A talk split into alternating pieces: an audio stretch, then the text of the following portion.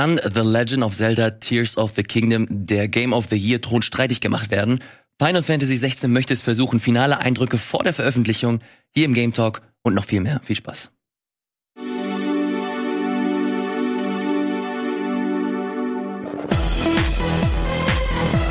Goldige Grüße und herzlich willkommen zu einer neuen fantastischen Ey, fuck. Ausgabe. Wir sind ja die Golden Boys. Shit, jetzt ja, merke ich, natürlich. dass Das macht vollkommen Sinn. es ergibt vollkommen Sinn. Liebe Grüße an unsere Freundinnen und Freunde an Golden Toast. Vielen Dank für den Support und vielen Dank an euch, dass ihr wieder zahlreich eingeschaltet habt. Vielen Dank, dass ihr am Start wart. Äh, Start wart. Ich wollte Ja. abmoderieren. Macht's gut. Ciao, war schöner Danke. Tag. Tschüss. Bis dann. Komm, den Gag mit der Abmode, mit den Abbinder machen wir auch nicht mehr. Den haben wir jetzt schon dreimal gemacht. Wir müssen, wir müssen, aber irgendwann müssen wir es natürlich machen. Anmoderation und dann gleich wieder Tschüss oder so. Ja? Einfach, einfach so für den Gag. Das heben wir uns für ganz besondere Momente auf. Heute ganz besondere Sendung, weil Gregor, der heute mit, übrigens auch mit, mit am Start ist. Hallo, lieber Gregor. Hallo, hallo. Schön, dass ich da sein kann. Du hast äh, interessante, tolle, neue Eindrücke zu Final Fantasy 16 mitgebracht. Ein Spiel, das anscheinend wieder riesig sein wird, was ein Problem ist, für mich zumindest, denn ich bin immer noch im, im Zelda-Sumpf. Gregor, wie sieht's bei dir aus? Ja, äh, ich habe mich tatsächlich aus dem Zelda-Sumpf halbwegs befreit, denn äh, ich hab's durch. Ich habe die? Story durchgespielt. Wahnsinn. Ähm, Wahnsinn. Ja, ich beklatsche mich auch selbst einmal, was äh, ganz praktisch ist, damit ich tatsächlich jetzt entweder die Zeit frei äh, für andere Games habe oder bei dem Wetter in den letzten Tagen war mal ganz nice, mal rauszugehen und nicht dann das, das Damoklesschwert von wegen, oh, ich muss noch die fünf Schreine machen. Kopf zu haben. Äh, das war, war ganz angenehm. Und äh, ja, wie du scho- schon auch gesagt hast, ich konnte vor einiger Zeit, das haben ein paar Leute über Social Media mitbekommen, vor ein paar Wochen gab es hier in Hamburg äh, einen weiteren Final Fantasy 16 Anspiel-Event, äh, wo gerade ähm, das äh, Embargo dazu gefallen ist, wo wir mehrere Stunden spielen konnten. Tatsächlich, man hätte da auf dem Event wahrscheinlich fünf, sechs, sieben Stunden spielen können in den verschiedenen Parts, die da waren, aber wir mussten so zwischen drei und vier mit damit begnügen. Und äh, ja, ich habe ein bisschen Footage mitgebracht, äh, alles vorbereitete Footage von Square, also wir durften leider nicht selber capturen. Deshalb, ich habe auch meine Notizen mal mitgebracht, damit ich das nicht vergesse nach ein paar Wochen, was da alles gewesen ist. Und äh, wir können gleich gerne darüber sprechen. Aber du äh, bist noch äh, komplett in den äh, Lost äh, Wood Sümpfen oder irgendwie? Äh, Gregor, ich habe ja mit äh, Hast mit- gestreamt? Ich habe ich hab gestreamt, ja. Ich habe letzte, ich habe gestern zum Zeitpunkt der Aufzeichnung wollte ich ein bisschen reingucken, acht Stunden am Ende. Ey, mir, mir ging's mir ging's echt so, also ich hatte ja noch Urlaub, wo ich dann die Vorabversion bekommen habe und manche Tage waren so, ich wache auf und dann lege ich mich wieder hin und dann wache ich auf und weiter geht's mit Zelda. Ja, Fuck. ja. Es ist genau, es ist genau so. Ich kann das äh, komplett nachvollziehen. Ähm, absoluter Wahnsinn. Das Problem ist, ich habe einen ganz komischen Spielstil. Du hast ja, du hast ja die große Map Mhm. und die ist in einzelnen Bereichen aufgeteilt. Und ich spiele so, dass ich eine, einen Teil der Map freischalte und dann gucke ich mir jeden Bereich dieses, dieses einen Bereichs an. Und wenn ich das Gefühl habe, okay, jetzt habe ich mir hier wirklich viel angesehen, gehe ich zum nächsten Bereich, schalte den frei und mache denselben Kram von vorne. Okay. Und ich glaube, das ist kein effizientes Spielen, was das angeht. Es ist ja, also Effizienz ist ja, glaube ich, nicht das Wichtige, gerade bei so einem umfangreichen Spiel wie Zelda. Die meisten Leute, wenn sie auf solche Spiele stehen, haben ja äh, die Erwartung oder die Erfahrung schon mit Breath of the Wild gemacht und so unähnlich ist es nicht, nur eben dann noch breiter und noch höher und noch mehr, was du machen kannst. Ich habe es auch wieder nach der langen Zeit gemerkt, ich bin eben so ein Oder liegt was Süßes Spieler. Ne? Also ich Mhm. nehme mir was vor und ich gehe jetzt zu diesem Schrein oder zu diesem Tempel und so weiter und ich denke, oh, was ist denn das? Und dann bin ich wie so ein Eichhörnchen für sieben Stunden in einer anderen Richtung unterwegs, bevor ich wieder zurückkreise zu dem Punkt, den ich will. Und ich spiele so auch am liebsten. Ich mag es auch äh, erstmal so so Freischaltsachen. Ich habe fast auch schon so meine meine Dark Souls Mentalität da gemerkt, nicht jetzt in den Bekämpfen oder sowas, aber lass mich die Quick Travels alle mal freischalten. Guck mal, den Turm, den Turm, da kann ich das immer als Shortcut benutzen. Mhm. Ähm, es war ein bisschen anstrengender hier in der Unterwelt, weil da ist es wirklich ziemlich anstrengend, die Sachen freizuschalten. Hab jetzt, nachdem ich die Story beendet habe, dann nochmal konsequent so, so Cleanup gemacht. Alles, was so noch übergeblieben ist, ah, ähm, da nochmal unten die Wurzeln aktivieren und die Mhm. noch Schreine, die ich nicht gemacht habe. Also ich habe sehr effizient viele Schreine und viele Wurzeln so in den nochmal 20 Stunden weggehauen. Ja, abgefahren. Ich war, ähm, ich bin vor zwei Tagen das erste Mal so richtig in den Untergrund rein. Absolut abgefahren. Also wenn du Breath of the Wild halt möglichst, also wie deine Westentasche kennst und dann wirklich merkst, ähm, das ist einfach eine, eine Spiegelwelt. Also das ist halt wirklich eins zu eins. Du hast diese Knotenpunkte, die du gerade Mhm. erwähnt hast. Und dann je länger du spielst, desto eher, desto krasser checkst du, okay, die Knotenpunkte sind genau über den Schreinen. Ah, ja, das, ist wirklich direkt, die sind miteinander das verknüpft. habe ich erst nach 100 Stunden kapiert. Es ist abgefahren und dann hast du, du hast ja in dem Untergrund hast du ja so Täler Mhm. und das ist im Grunde, die sind über Bergen.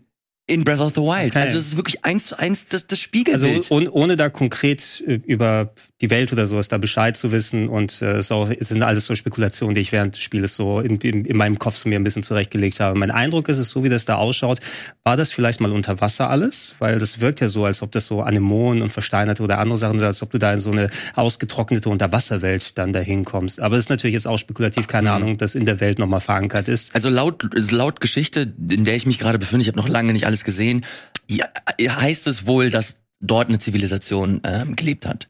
Ich finde es halt einfach, ich finde es wirklich einfach schön, dass die full on Ghibli gehen, diese ganze Unterwelt sieht so, ich hab, ich weiß nicht, ob du mal Nausicaa gesehen hast. Ja, ja. Es ist her. eins zu eins, eins zu eins das Art Design. Du hast so, so Würmchen, die aus dem Film übernommen wurden, so leicht verändert. Ähm, es ist äh, wirklich der, der Traum eines jeden Fans, äh, zu der ich, zu der ich, ich würde mich diesem Lager auf jeden Fall äh, zuordnen. Ich, ich liebe diese Spiele, ich liebe den Vorgänger und da jetzt noch mal reinzukommen, alles neu zu erkunden. Ähm, ich, ich erinnere mich meinen ersten Spielstunden. Ich habe glaube ich zehn Stunden gebraucht, bis ich den verdammten Paraglider bekommen habe. Zehn? Ja, weil ich einfach, du hast, dieses ist halt eine Spielwelt, du brauchst halt keine Checkliste, wie du gerade erwähnt hast. Du guckst einfach und du schaust, wo du, wo dich, wo du hinstolperst. Und so war es halt bei mir auch. Ich habe gemerkt, okay, ich, das Spiel schubst mich nicht zur Hauptmission, dann mache ich einfach weiter, bis ich irgendwann gemerkt habe, okay, ich bin hier an einem Schrein, wo mit Windkraft gearbeitet wird, wo ich den Gleiter brauche, um zur nächsten Ebene zu kommen. Und das, da habe ich mich halt selbst so soft gelockt. Dann bin ich weiter zur, äh, zur, äh, zum Castle gegangen und dann hast du, siehst du halt wirklich irgendwo in der Mitte so einen Geheimgang, der halt den riesengroßes Höhlenkomplex aufmacht. Und da habe ich auch noch mal drei Stunden verbracht, bis ich irgendwann keine Hammer mehr hatte oder keine Waffen, der ich äh, Steine irgendwie fusionieren konnte, um weiter mich durchzugraben. Ähm, ich habe wirklich so die Zeit meines Lebens. Das Problem ist halt nur, dass ich halt zu nix komme. Ich habe keinen Tempel gemacht. Ähm, du äh, hast das schöne Wetter angesprochen, äh, willst halt auch ein bisschen raus. Und dann kommst du halt ein paar, ein paar Stunden, wenn überhaupt, am Tag zum Spielen. Ähm, und jetzt kommen halt noch andere krasse Sachen. Es ist äh, Meckern auf hohem Niveau, Ja. aber ziemlich, also es, äh, äh, ziemlich äh, abgefahren. es ist ein enorm starkes Spiel ja, weil wir, glaube ich, jetzt noch mal die ganzen Ausläufer sehen. Eben, glaube ich, haben wir auch schon mal drüber gesprochen.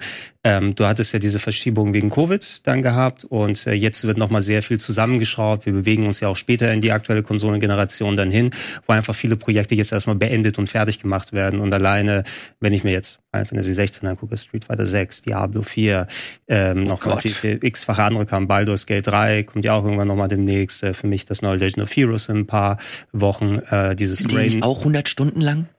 Mindestens, ja. Oh Also mal, mal, mal gucken, was da genau passiert. Deshalb bin ich ganz froh, äh, dass äh, sozusagen wir werden hier eh nicht umhin kommen, ob du jetzt dann noch weiterspielst oder andere Leute, die hier sind. Zelda wird immer wieder mal ein kleineres oder größeres Thema dann sein. Wir wissen, ihr da draußen natürlich, äh, ihr wurdet jetzt alle zugeballert mit Zelda Talk von allen Seiten aus her.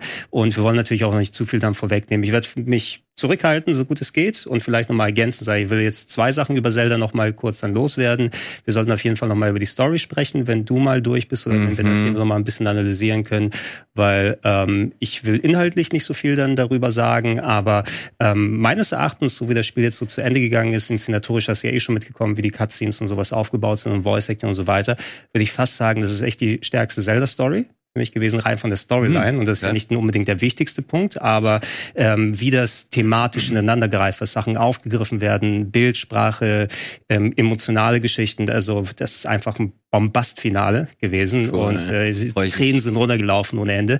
Und wir sollten auch konkret über die, die Rolle von Zelda da sprechen, weil wir da ja auch ähm, richtig viel Talk dann drüber hatten, Mhm. was auch ähm, sich reinversetzen in so einen Charakter wie Link und wie es mit den spielbaren Figuren und so weiter dann ausschaut. Wie wurde eigentlich mit Zelda hier umgegangen? Weil sie war ja oft häufig in den älteren Zelda-Spielen, ob storymäßig oder wie auch immer, so ein bisschen das dritte Rad am Wagen. Sie ist dann Eigentlich immer. ja, sie, sie ist dann der Grund, warum Link loszieht. Und deshalb fand ich es auch super wichtig am Anfang zum Beispiel, dass sie nicht sagt, Link rette mich, sondern Link finde mich. Mhm. Und äh, das sind alles Sachen, die wir gerne mal äh, durchdiskutieren können. Und der andere Punkt, den habe ich vergessen in meiner Ausführung. Mhm. Fällt mir vielleicht irgendwann später nochmal ein. Ist überhaupt nicht schlimm. Auch der Punkt, dass wir jetzt hier immer mal wieder über Zelda sprechen. Der Luxus dieser Sendung ähm, ist ja, dass wir unten Kapitelmarker haben. Also falls euch das nervt und ihr äh, eine Game Talk Folge anmacht und ihr seht Zelda und das nervt euch, skippt das einfach und äh, schaut euch andere Themen an, wie zum Beispiel Final Fantasy 16. Das haben wir jetzt auch hier im Angebot. Äh, nicht, weil wir schon eine finale Fassung haben, sondern weil Gregor vor ein paar Wochen eine ausführliche ähm, ja ein ausführliches Preview-Event mitnehmen durfte, ein paar Stunden spielen konnte. Äh, ich habe mir ein paar Vorschauen angeschaut. Mittlerweile haben Kolleginnen und Kollegen Eindrücke veröffentlicht und der Cold Open ist gar nicht so weit hergeholt. Da kommt ein richtiges Brett auf uns zu, habe ich das Gefühl. Ich hoffe es, ich hoffe es. Also auch wenn ich da schon mehrere Stunden jetzt spielen konnte, ergänzend zu dem Event von vor ein paar Monaten, der ja mehr auf Gameplay hingegangen ist, wo wir damals, als ich in London war, komplett übernächtig wegen Metroid Prime, danke sehr Nintendo, ähm, äh, dann in einem Dungeon umher stolpern durfte und schon eine späte Variante des Kampfsystems ausprobieren, wo schon sehr viel freigeschaltet war, wo wir auch drüber gesprochen haben, hey, das ist ja alles so ein bisschen Devil May Cry Style, ist ja auch der Battle Director von oh, Devil ja. May Cry da und ähm, Steuerung recht viel, wo du darauf achten musst, wie ist das Ausweichen, Moment von wo kommen die Gegner. Ich muss durch verschiedene Bänke mit Cooldown-Attacken durchschalten.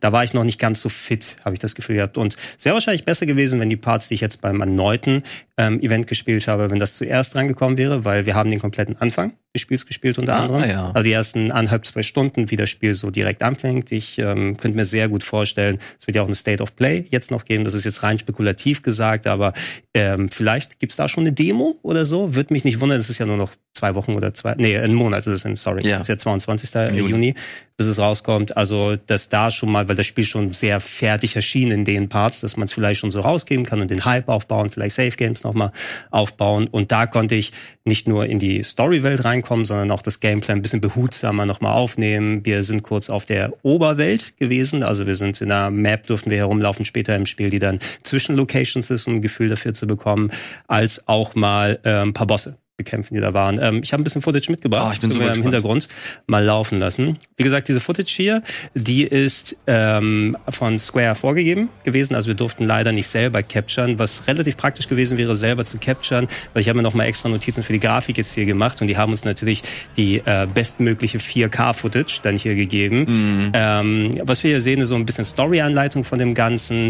Äh, wir hatten ja darüber gesprochen, dass die Story von Final Fantasy 16 und wie die Welt Welt aufgebaut sind, schon ein bisschen so in Richtung High Dark Fantasy oder so geht. Ne? Ja. Ähm, die so oberflächlichen Vergleiche, wenn man so ist wie Game of Thrones mit reingenommen hat, hat sich umso weiter bestätigt für mich jetzt hier. Nicht nur, dass es durchaus blutig sein konnte, was da passiert ist. Du hast eben diese vielen verschiedenen Länder, die miteinander in kriegerischen Beziehungen stehen mhm. und dadurch, dass die äh, Esper aus den vergangenen Spielen wie Shiva, Ifrit, die Beschwörungsgeister hier tatsächlich durch richtige Personen repräsentiert werden, die sich in diese Monster, in diese Kreaturen verwandeln können und dann groß groß gegeneinander kämpfen. Die kommen natürlich auch im Krieg zum Einsatz. Und äh, da haben manche Länder andere Vorteile gegenüber anderen. Und äh, es begann auch gleich das Spiel mit so einer Kriegssituation, wo dann, ich glaube, es ist Titan, der gegen Shiva oder sowas antritt. Ähm, und äh, ja, wie der ganze Aufbau jetzt ist. Also dieser, wer ist der Clive Roswell, glaube ich, oder Clive Roswell, irgendwie der, der Hauptcharakter, wenn der nicht äh, ordentlich abgepaust wurde von Jon Snow, dann weiß ich auch. ne? Also in seiner Familie. Ach du Scheiße, jetzt wo du es sagst und wir hier Bilder davon sehen. Äh, nicht nur Bilder, auch der Wolf, der mit ihm mitläuft und alles. Äh, er ist der Königssohn äh, eines der Länder.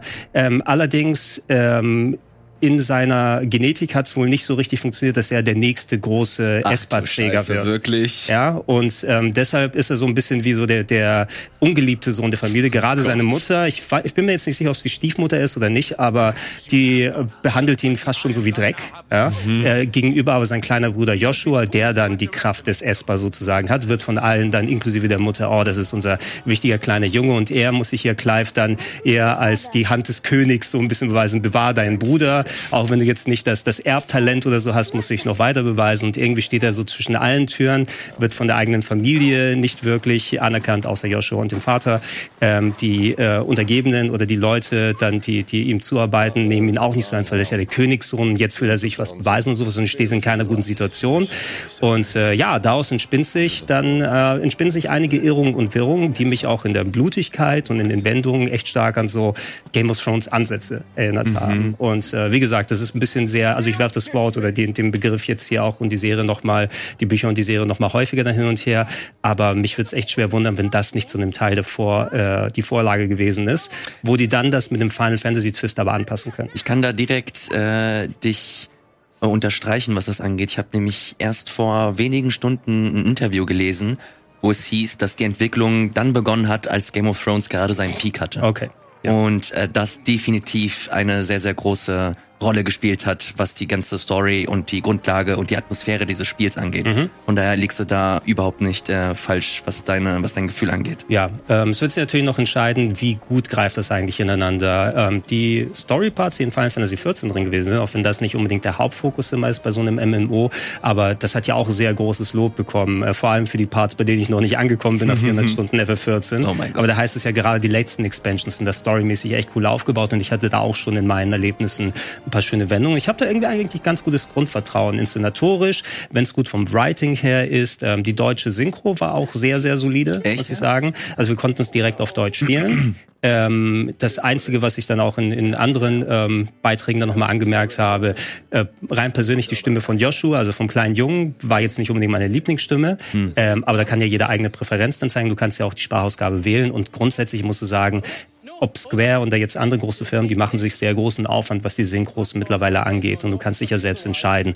möchte ich das auf Deutsch spielen oder nicht. Das Wichtige ist, dass die Option dann da ist. Und Ja. ich werde es auch in Deutsch spielen wenn das Cool. letzten Endes da ist ähm, und das dann entsprechend fertig machen. Äh, ja, was wir hier jetzt gerade sehen, ist so ein Part, da bin ich leider zeitmäßig nicht dazu gekommen, den selbst groß zu spielen. Äh, das wäre so eine kleine Hub-Welt gewesen, wo man unterwegs ist, so eine Art Zwischenstation, von der man dann auf Missionen losgeht und dann in Läden zum Beispiel sich Sachen schmieden oder craften kann. Da gab es so eine Musicbox, bei der man unterwegs sein kann, so fusionieren und anderen Krams und so. Ich schätze, das wird für einen Part des Spieles dann quasi so meine Anlaufzentrale sein, von der ich losgehe und dann Missionen und Story-Parts drauf. dann äh, mache. Äh, ich konnte nicht so viel wirklich in Großstädten herumlaufen. Es gab diesen einen Part in der Burg, den wir gesehen haben, der war so ein bisschen kleiner, einfach um so ein Gefühl zu bekommen, bevor man wieder straight in die Story-Parts gekommen ist. Ich kann jetzt also noch nicht sagen, wie offen das jetzt wirklich ist, was du ähm, innerhalb von Städten machen kannst und wie groß. Mein Eindruck war, ähm, es könnte durchaus so in die Richtung Cinematic RPG Final Fantasy X oder 13 auch gehen. Jetzt nicht der 13er Schlauch komplett, wie er gewesen ist, also nur, dass du durchgepresst wird, aber wer sich an Final Fantasy X erinnern kann, da war es ja auch so, du hattest dann teilweise deine Städte und so und die Gegenden waren alle direkt miteinander verknüpft. Du hattest also jetzt nicht die Oberwelt, auf die Ja. du drauf gehst, sondern du bist dann mal in ein breiteres Areal, was ein Dungeon ist oder eine lange Straße dann gegangen. Und ähm, ich schätze, so ist das zwischen den Kampfgebieten und den Städten verknüpft. Ähm, hier sehen wir zum Beispiel einen der Dungeons, äh, in dem man unterwegs gewesen ist, so einen kleinen Bosskampf hier nochmal zwischendurch drin. Die waren jetzt auch nicht so ultra aufwendig, was man machen konnte, also die Dungeons selber nicht, so mehrere Kampfarenen, in die man reingegangen ist, alles nahtlos. Äh, heißt also, du bist nicht in irgendeinen separaten Kampfbildschirm reingegangen, du konntest die Gegner dann angehen, Lock-on machen, ausweichen, angreifen. Über die Grunddetails hatten wir auch schon gesprochen mit dem Ja. Ansatz wie bei Devil May Cry und dass du eben, ähm, wenn du wirklich nicht das Interesse dran hast, auf dieses actionbasierte Gameplay zu gehen, du kannst dir das ja auch alles abnehmen lassen durch die Ringe, die du equippen kannst, die so als Accessibility-Funktion fungieren. Alles auf Auto-Attacke, alles auf Auto ausweichen oder ein kleiner Support, um so das, dein Timing, Ausweich-Window nochmal zu erhöhen.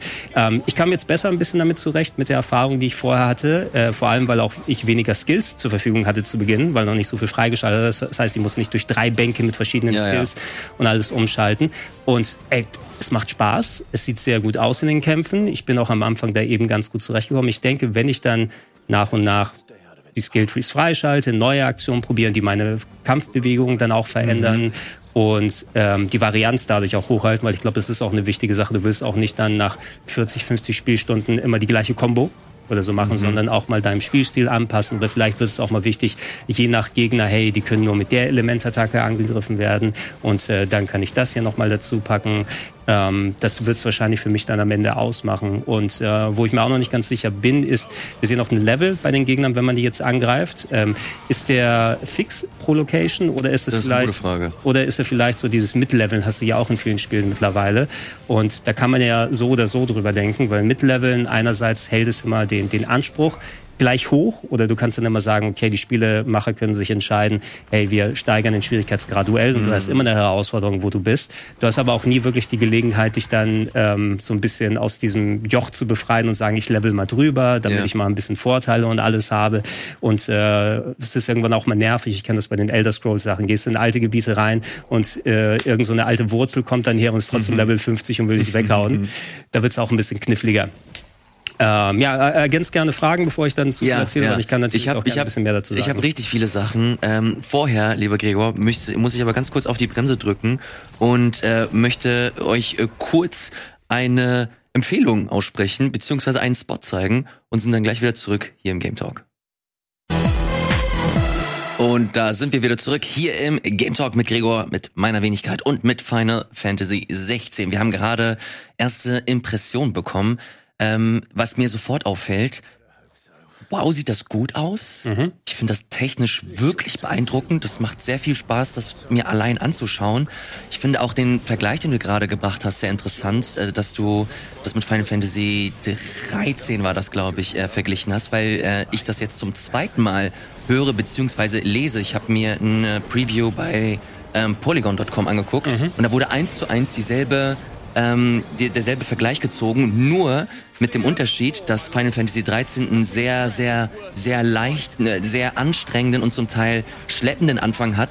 Und hier soll dieses Problem wohl äh, dezimiert worden sein, dass du hier, im An äh, dass du der Anfang, dass der, der Anfang trotzdem abholen muss, aber trotzdem genügend Interessantes bietest, äh, bietet, um dich weiterhin zu hooken. Ja, was, was manche Leute bei 13, gerade im ersten 13er Teil vergessen, ist eben trotz der Schlauchigkeit und der Geradlinigkeit, das Ding ist genauso aufgebaut wie Final Fantasy X.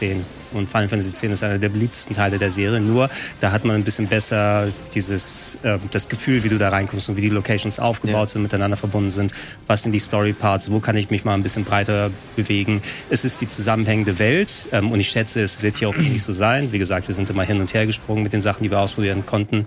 Tolle Szene übrigens mit mit den Morbol-Tentakel ja. ähm, und auch der Kampf und alles drum und dran. Ähm, aber mein Eindruck ist es, und ich hoffe, dass es den Entwicklern dann auch eben bewusst, dass du nicht dann einfach nur durch äh, große Kulissen geschickt wirst. Und das, was bei 13 auch für einen großen Teil nicht so gut beim ersten zumindest funktioniert hat, ist eben, du bist in der Stadt und dann hast du dich äh, quasi wie auf dem Förderband dann gefühlt. Du läufst irgendwie an drei Straßen entlang mhm. und die Leute reden dann automatisch nebeneinander und schon stürzt du wieder eine 15 Minuten Cutscene rein. Und das hat einfach sich dann angefühlt wie von wegen, ich, wie, wie ein verzögerter Quicktime-Event ja. teilweise. Und äh, bei 10 hatten sie die, die den Rhythmus besser hinbekommen und auch mal breitere Gebiete gehabt. Was wir hier zum Beispiel sehen, das ist die ähm, Oberwelt oder das sind zumindest die Bereiche zwischen den Städten. Und ähm, da konnte ich äh, einen Sidequest machen, der absolut lame gewesen ist. Oh, mein Schokobo, äh, hier meine äh, wie heißen die nochmal? Hier, meine Kutsche ist umgefallen und kannst du dieses Item bei den Typen zwei Meter da abgeben. Mhm. Das war der Quest, den ich gemacht habe. Hier siehst du übrigens auch einen Unterschied. Das ist, das sind die Standardmodelle mit Echtzeitgrafik. Du siehst schon einen Unterschied, ja. als wenn du ja, ja. die richtigen Cutscenes da hast oder wenn du inszenatorisch in den Kämpfen unterwegs bist. Ähm, es hat auch durchaus dann, es weiß, wann es dann in Lo-Fi, in Anführungsstrichen, Modelle umschaltet, wo die Animationen mhm. vielleicht nicht ganz so äh, gemotion captured und alles sind, äh, wo es sich mal ein bisschen wieder zurückzieht. Äh, Grafik erzähle ich gleich noch mal ein bisschen was dazu, aber innerhalb dieser offeneren Gebiete, wo auch da mal Gegner herumlaufen, ähm, ja, konntest du ein bisschen ab von der Straße und da mal unter eine Brücke durch, aber es war nicht so ultra offen. Vielleicht wie so ein abgestecktes Forspoken hat es sich angefühlt. Oh mein Gott. Ja. ja. das ist kein Vergleich, den du mit ja. deinem Spiel assoziiert haben willst. Ja, for, for, über Forspoken kann man viel denken und so weiter. Ich äh, äh sage das aber im Grunde von wegen, weil das teilweise sehr ähnlich auf der Oberwelt bei Forspoken ausgesehen hat. Hm. Und Forspoken war eben Hauptsache offen, ne, damit ja, du da auch deine Parcoursgeschichten hier machen kannst.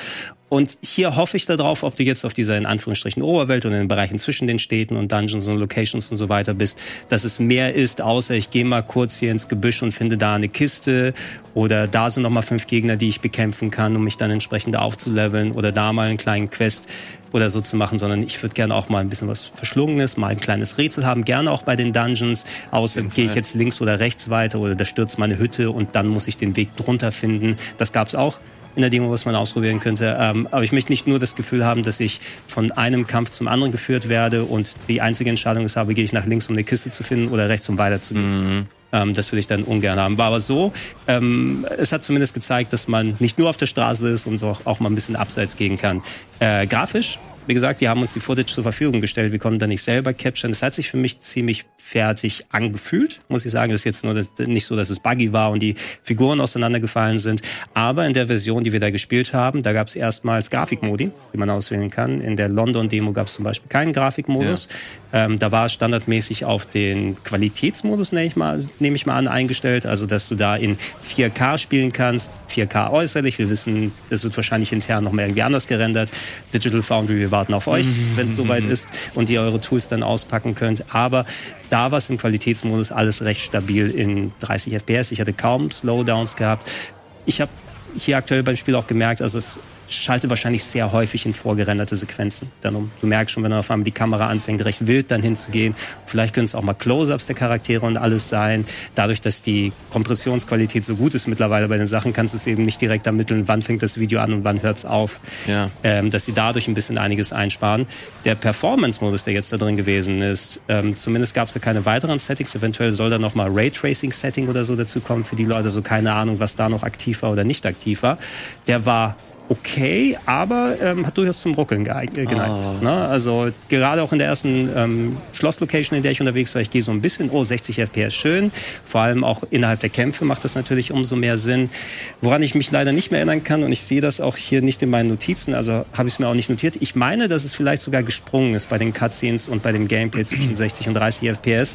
Ich hoffe mal, check da mal die anderen Previews aus, falls das jemand mal notiert hat. Das ist jetzt leider schon ein paar Wochen her und ja. explizit den Punkt habe ich nicht dann draufgeschrieben. Wäre natürlich nicht so geil, wenn alles nur in 30 FPS äh, aufgenommen mhm. ist von den Cutscenes und so weiter. Aber wenn mal ein bisschen mehr was abging mit der in der Optik, ähm, gerade wenn es größere Locations ist, konnte es ein bisschen einbrechen. Vielleicht rechnen die damit, du hast schon einen Fernseher mit äh, VRR oder sowas, der es so ein bisschen auffangen kann. Ich zumindest, obwohl ich 60 FPS für die Schiss bei solchen Sachen bin, ich von mir schalte das Spiel auf 27p. Ich will 60 FPS haben ja, mindestens, ja, äh, weil das auch, weil das fürs Gameplay auch geil ist und und mein mein Spielgefühl dann auch unterstützt. Allerdings, ich mag eben dieses wackelige nicht. Und wenn das so bleiben sollte im Spiel, werde ich wahrscheinlich eher auf 30 FPS dann mhm. setzen. Das war bei mir leider bei Star Wars auch so. Also, mhm. das, dass ich das auf der PS5 gespielt habe und keine großartigen technischen Probleme hatte, aber halt, dass ich alles im Performance Mode spiele und da wirklich diese, diese Sprünge so richtig gemerkt habe, dass du eine Zeit lang 60 Frames hast und dann hast du mal wieder 40 und dann mal, keine Ahnung, wieder 40, 35, 60. Das strengt mich persönlich super an. Deswegen fand ich es ein bisschen äh, schade gerade zu hören, aber ähm, war eine Vorabversion, who knows, eventuell ist das zum Release dann auch äh, Geschichte oder eben nicht. Ihr werdet es auf jeden Fall hier bei uns erfahren, was ich äh, persönlich noch ganz spannend finde. Du als Final Fantasy Fan, wir haben das letzte Mal auch schon ein bisschen drüber gesprochen, da war der Titel des Videos, ist das noch Final Fantasy? So, jetzt, wo du ein bisschen länger spielen konntest, ähm, kannst du mir so ein bisschen äh, bezüglich deines Gefühls mir wiedergeben, wie sich das Spiel insgesamt für dich angefühlt hat? Hattest du diese Final Fantasy Vibes? Ist das ein Spiel, das potenziell auch komplett auf so einen Final Fantasy Namen verzichten könnte und äh, ist es einfach nur ein kompetentes, gutes Spiel und das machen sie halt nur wegen der Marke an sich? Oder hast du das Gefühl, dass da auch für Fans, die seit Ewigkeit mit dabei sind, wir jetzt vielleicht jetzt nicht jeden Teil gespielt haben, aber immer noch eine gewisse Zugehörigkeit fühlen äh, zur Reihe, äh, dass sie da auch auf ihre Kosten kommen? rein persönliche Meinung, ich hätte für mich selber jetzt auch nicht unbedingt diesen polemischen Titel gewählt in der Vergangenheit, weil ich auch nie wirklich das Gefühl hatte, dass es kein Final Fantasy ist. Ähm, ist natürlich eine Meinung, die man erstmal in den Raum stellen kann, um dann dementsprechend doch mal seine, seine Erfahrungswerte oder so zu machen. Für mich macht Final Fantasy mehr ähm, aus ähm, so das, das Emotionale, das Storytelling. Du hast natürlich ein paar dieser äußerlichen Bindeglieder. Ein Charakter, der Sid heißt, die Chocobos, die drumherum laufen, eine Story, die sich um Kristalle dreht, die aber dann komplett andere Auswüchse hat. Was aber das Visuelle und das Gameplay und so weiter da angeht. Die Reihe hat sich eh immer wieder neu erfunden. Von ganz zu Anfang Turn-Based. Ähm, das Active Time Battle System war wieder mal komplett Neues mit Final Fantasy IV. Final Fantasy X war das mhm. erste, was nach langer Zeit wieder richtig Turn-Based gewesen ist. 12 war auf einmal ein verkapptes Solo-MMO, was sich komplett anders gespielt hat. Und hat da bei 12 jemand gesagt, ist das noch Final Fantasy oder nicht? Wahrscheinlich. Kann ich mir vorstellen, mhm. als 2.5 oder so rausgekommen ist. Aber dadurch, dass ich so eine enorme Varianz in Final Fantasy gesehen habe und ähm, für mich hat auch viel dann eben auch nochmal die Opulenz ausgemacht und einfach so, okay, wir entscheiden uns für eine Vision bei Square und da ballern wir jetzt alles rein und, und äh, machen dazu, daraus das größte, epischste, aktuell erhältliche äh, Japano-RPG-Abenteuer und äh, das Gefühl habe ich voll bei Final Fantasy 16 äh, bekommen. Ähm, vor allem eben auch, weil sie so eben auch, auch Ingame-Modelle dann äh, setzen und das so nahtlos aus einem Guss dann wirken soll und auch das Grundvertrauen eben das 14er-Team. Die wissen ja auch, wie sie so ein, so ein großes Mammutmonster wie ein MMORPG dann ähm, vernünftig zusammenhalten können über die vielen Jahre und haben da so viel gelernt und an Erfahrungswerten mitgenommen. Und wenn sie sich jetzt in bestimmten Bereichen nochmal austoben können, was Story angeht, was Kämpfe angeht und so weiter. Ähm, Maximum wäre wahrscheinlich echt wirklich diese Echtzeit, dieser Echtzeit Devil May Cry Ansatz, weswegen einer sagen könnte, äh, das ist nicht mehr mein Final Fantasy von damals, aber das waren noch viele zwischendurch dann einfach nicht und äh, wie soll schon anders heißen? Ich, ich muss dezent an Babylons Fall denken, darf ich das sagen? Oder so? Aber Babylon, Babylons Fall war auch ein verkapptes Devil May Cry. Ne? Oder ein verka mhm. verkapptes Bayonetta, sagen wir mal, weil es ja auch von Platinum Games gewesen. Und äh, das war wesentlich anstrengender zu spielen als Final Fantasy 16 bisher, weil da die auch erzählt, ne, mir haben teilweise bei Babylons Fall die Hände wehgetan, weil das so auf immer wieder und ultra knallhart äh, Schwierigkeitsgrad ausgelegt äh, war. Und die Gegner ballern dich von überall zu. Also ich habe selten anstrengenderen Devil May Cry artigen äh, Devil May Cry artiges Gameplay als bei Babylons Fall gehabt. Und hier habe ich eher den Eindruck, dass es ähm, zuarbeitet und äh, die, die, die, dem Rest des Spieles. Ähm, und das nicht unbedingt dann daran hängen wird, ob es ein Final Fantasy Spiel ist oder nicht, wenn es an der Story hapert und am Worldbuilding und äh, wenn gar kein, obwohl ich weiß, dass da ein Sid drin ist und Chocobus, also mhm. daran wird es jetzt nicht so haken. Dann können wir vielleicht nochmal drüber reden, aber äh, die Hoffnung ist es, also ich kann es jetzt nicht nach ein paar Stunden sagen, ob es mein Game of the Year wird oder nicht. Äh, Game of the Year, oh, Gregor hat ein neues Game of the Year. Jetzt hier wieder. muss erstmal Dead Island vom, nein, nein, äh, muss erstmal Zelda vom Thron stoßen. Und bei Zelda wird's echt hart, ne? weil, ich, weil mich das so in Beschlag genommen hatte. Ähm, aber let's, let's challenge it.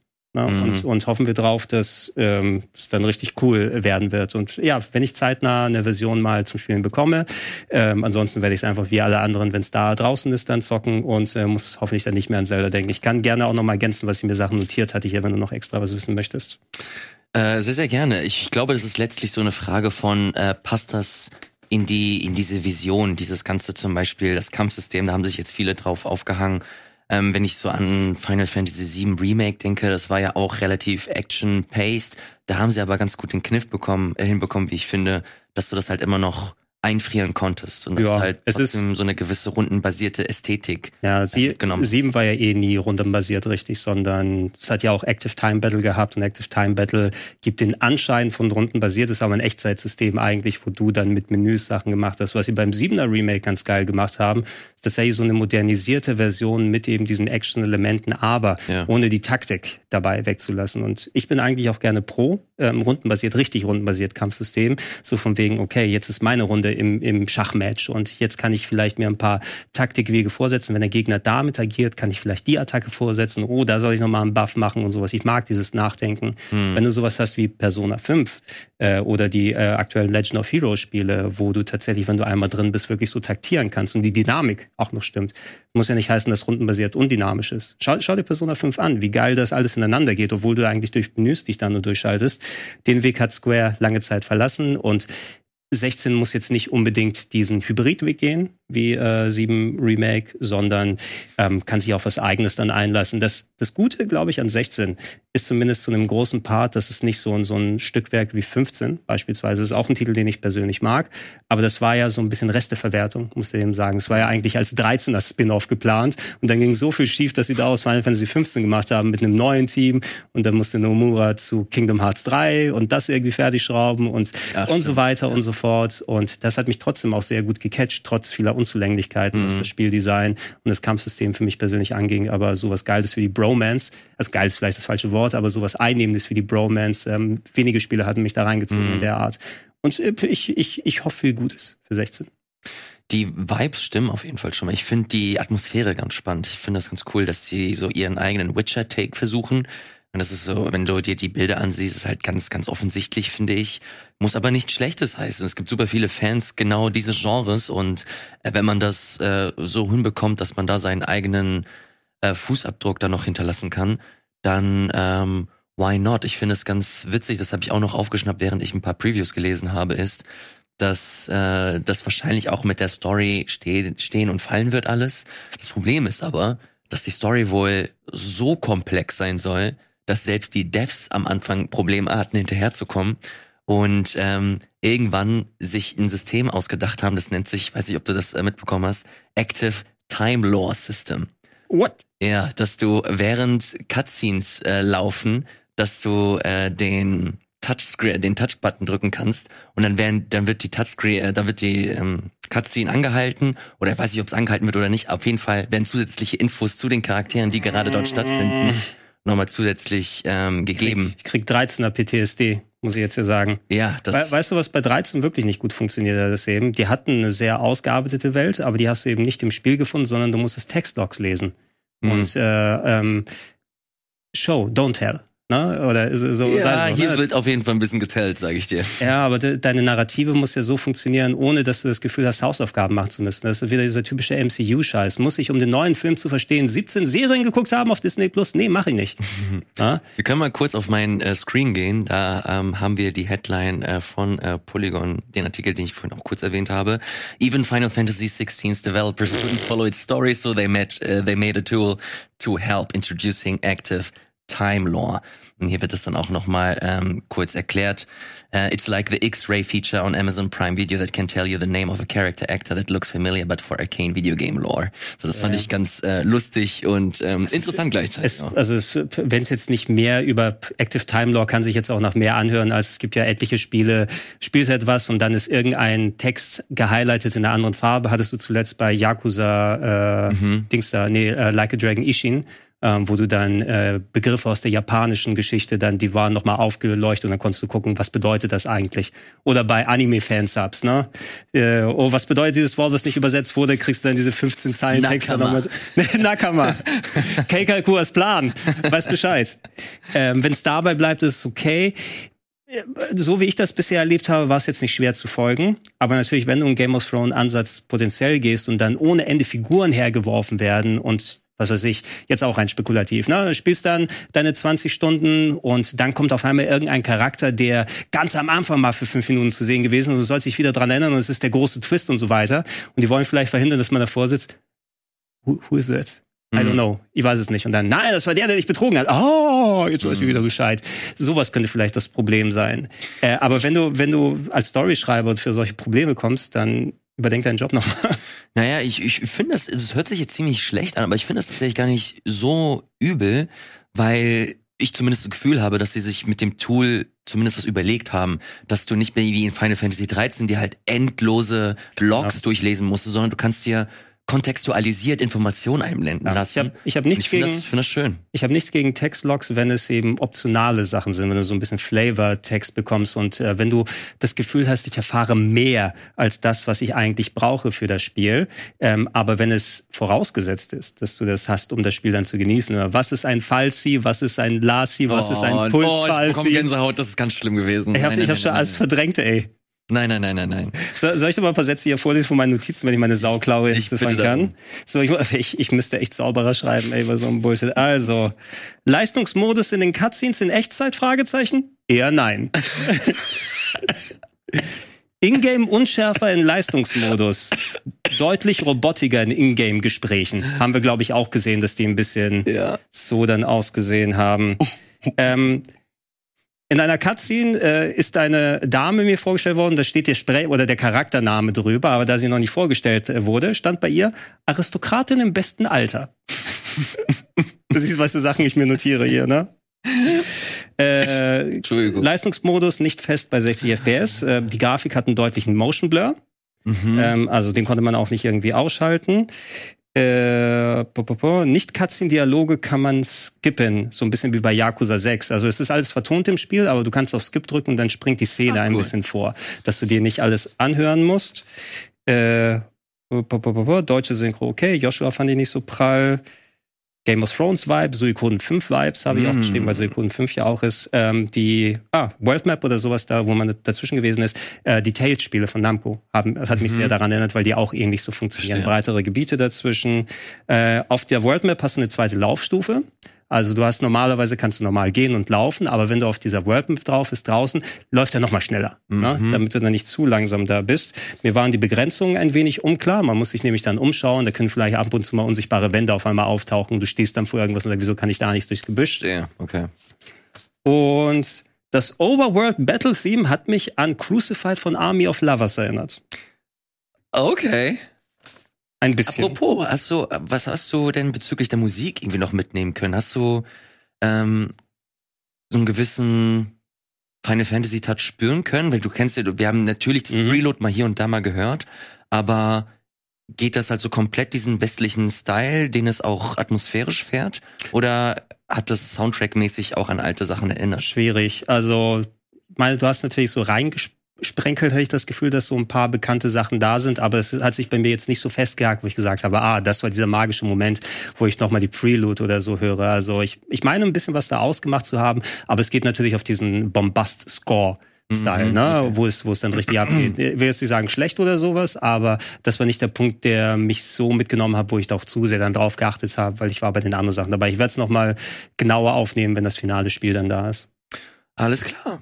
Ich äh, finde das sehr gut. Ich finde das super spannend. Ich habe richtig Bock drauf. Das Problem ist halt einfach nur, wir haben zu viele Sachen. Ich finde, ich habe zum Beispiel sowas wie Street Fighter 6, das so komplett aus dem Nichts für mich persönlich gekommen ist und mir die Demo so viel Spaß gemacht hat, wo ich ernsthaft überlegen muss, okay, wie kriege ich das jetzt alles hin? Vielleicht lasse ich Final Fantasy 16 so, so geil, dass mich auch anspricht. Vielleicht lasse ich es auch einfach liegen für eine Zeit. Fighter kannst du wahrscheinlich immer wieder ein bisschen zocken. Das ich habe halt Bock auf den Story-Modus. Dieser Yakuza-Ansatz, den fand ich so dumm. Der ist, der ist der so ist, unterhaltsam. Der ist, der, der ist wirklich auch unterhaltsam. Mal, mal gucken, wie sich's äußert außerhalb von der Demo. Wir konnten ja schon ein bisschen weiterspielen mit Wirt. Ja, das ähm, hat er ja auch erzählt. Ja, äh, danke, dass, Sie, dass ich die halbe Sendung übernehmen durfte mit dem Aber ich find's cool, dass du das gemacht hast. Ja, ich habe es gesagt, das wird ein bisschen länger. Pack's am Ende der Sendung, damit sich keiner genervt fühlt dann dabei. Ähm, solange da die Abwechslung gut genug ist auf dieser Yakuza-Style-Map äh, bei Street Fighter 6. Und äh, vor allem, wenn du wirklich Bock hast, deinen Kämpfer selber zusammenzustellen durch das Ermitteln, äh, durch das ähm, Lernen bei den ähm, Meistern oder so, dass, dass ich vielleicht einen Kämpfer habe, der kann dann die Blitzattacke von Blanca, aber auch den Flashkick oder so, ne? Und das, mm. vielleicht packe ich mir da wirklich meinen, meinen Ultra-Frankenstein. Ich habe da, ich hab da so Bock drauf. Ich will auch, dass wir, dass wir unsere Charaktere mitbringen und dann ein Turnier machen. Und dann schauen, wer die äh, größere, weirde Figur äh, gestalten kann und am Ende auch noch gewinnt. Es ist unglaublich, dass da weirdere Figuren als bei den Soul-Spielen gehen. Hätte ich jetzt nicht gedacht. ja, ey. ja, nur nice. Ähm, aber ja, das ist der absolute Luxus tatsächlich. Wir haben es immer mal wieder erwähnt. 2023 ist, äh, was Spiele angeht, auf jeden Fall ähm, ja top notch. Äh, verwöhnt uns hier so richtig. Wir haben noch gar nicht über so Sachen gesprochen wie äh, wie heißt das neue Souls-Ding? Armored Core, das auch kommen soll. Ja. Wir haben Alan Wake 2, wo jetzt auch nochmal Meldungen erschienen sind, dass der Oktober-Release wohl tatsächlich eingehalten Was wird. ziemlich cool wäre. Ähm, soll doch noch über ein neues Horrorspiel soll jetzt auch irgendwie so eine, also mit der State of Play, die jetzt kommt, werden wir glaube ich auch nochmal ansprechen. Da sollen ja auch nochmal ein paar Sachen ähm, weitergegeben werden. Ähm, nicht zu vergessen Starfield, mhm. äh, worauf ich Bock habe. Äh, irgendein großer Titel ist doch mal fällig für einen Megaflop, oder? Reingefühlt, rein statistisch gesehen. Ich will jetzt nicht sagen oder so, dass ich Angst um Starfield oder sowas habe. Man weiß ungefähr, was einen so bei Bethesda erwartet. Und wenn tatsächlich Microsoft dann nochmal Arbeitskraft reingebuttert hat und das ja nochmal verschoben hat, ähm, hoffe ich, wird es kein Redfall-Fall dann damit. Aber irgendwie, das, das, mein Gefühl ist, statistisch muss jetzt irgendein großer Brecher kommen, der absolut enttäuscht. Und das war Redfall noch nicht für mich, weil das habe ich nicht als großen ja. Brecher gesehen. Rein statistisch. Und Sony war mir die letzten Jahre dann doch ein bisschen zu konstant. Ich finde, die haben nichts Bahnbrechendes gemacht. Also sowas wie Horizon hat natürlich richtig viele Fans, hat mich aber persönlich nicht so richtig abgeholt. Aber trotzdem kommt jetzt sowas wie Spider-Man 2 raus. Ja. Das, das kann man sich mal gar nicht vorstellen, wie finanziell erfolgreich der Vorgänger eigentlich war. Crazy. Und jetzt nochmal der Nachfolger kommt mit dem neuen Film, mit Into the Spider-Verse 2, glaube ich, äh, im, im Juni erscheint. Äh, das wird der Wahnsinn. Dann kommt doch noch was von Sony Ende, Ende des Jahres. Das müssen wir ja, Wolverine war es noch nicht. Nee, äh, Wolverine äh, wird es definitiv. Ich check hier mal gerade, ja, es wurde auch sau viel angekündigt. Mortal Kombat One wurde ja angekündigt, dass jetzt mm. das, das Prequel sozusagen kommen wird. Äh, oh, ich konnte das aktuelle Outlast hier auch noch spielen letzte Woche, was äh, leider auf Multiplayer geht und das nicht so mein Fall ist. Oh, echt? Sagen. Final also. Fantasy 16 hatte ich gemeint, das ist natürlich PS5 exklusiv. Das ist exklusiv, ja. Ähm, und das wird höchstwahrscheinlich, so wie sich das jetzt hier gerade angehört hat, auch jetzt kein absoluter Flop. Und, und jetzt sind wir eigentlich schon im Segment drin, ähm, werden wir zum, zum Zeitpunkt dieser Aufzeichnung übermorgen am Mittwoch äh, die neue State of Play bekommen von Sony. Das ist, kann man das mit dem E3-Äquivalent vergleichen oder mit ihrem E3 ähm, Auftritt? Weil ja, sie meinten, sagen. über eine, also mindestens eine Stunde und neue IPs. Für die PS5. PS5 und PSVR. Also äh, State of Play hat immer so ein kann was sein, kann nicht sein äh, Touch doch, bei Miss, mir. ja, ja. ja, also vor allem, weil sie es ja auch gerne mal benutzen. Hier kriegst du 20 Minuten, ähm, fünf kleinere VR-Titel und irgendwelche Indie-Games, die wir uns nochmal geholt haben. Nicht, dass die dann schlecht sind, aber natürlich, du baust dir einen dezent anderen Hype auf, wenn du es jetzt hast. Ähm, es passt ja timingmäßig. Wir wären ja jetzt so ein, zwei Wochen vor dem E3-Zeitraum. Na, und selbst wenn du nicht jetzt das Summer Game Fest oder die E3 mitnimmst, ähm, so, so langsam wächst so irgendwie so dieses, dieses Pavlovsche Gelernte. Also wir kommen in den wärmeren Bereich des Jahres. Jetzt ist mal wieder Zeit für coole Ankündigungen und äh, Sony haben ihre großen Sachen zumindest schon angekündigt für dieses Jahr mit FF16 und mit Spider-Man 2. Die müssen zumindest die Roadmap da mal aufstellen. Microsoft hat ihre ja angekündigt für 10., 12., nee, 12. Juni hatten wir Ich gesagt, guck ne? das eben nach. Und äh, von Nintendo weiß ich jetzt nicht, ob da direkt noch mal was kommt äh, oder was direkt angekündigt ist, aber die werden sich ja auch nicht dann ähm, groß Es zurückhalten. gibt Meldungen, die meinen, dass Nintendo skippen wird. Dass Komplett Nintendo skippen? großartig nichts, äh, ist natürlich nicht äh, offiziell. Gut, wir, wir haben ja zumindest, äh, es wird vielleicht noch was zu, zu Pikmin 4 jetzt kommen, ähm, weil es kommt ja im Juli raus, Mhm. würde ich sagen. Ne? Äh, ansonsten äh, wird das ja jetzt erstmal alles die, die Coasten auf Zelda. Ja, also die werden erstmal ihre Scheinchen äh, zählen wahrscheinlich, äh, was äh, Zelda angeht. 10 Millionen Exemplare in den ersten drei Tagen, Hey, der Witzka. Pikmin 4, 21. Juli. 21. Juli. Und das wird wahrscheinlich auch so eine Marketing äh, Strategie sein, die eine Woche wahrscheinlich geht. Wie in bei erinnerst du dich an Paper Mario? Dass Ja. die, das, die haben das über Twitter angekündigt und Fer- keine Ahnung, fertig aus. gefühlt eine Woche später war es draußen.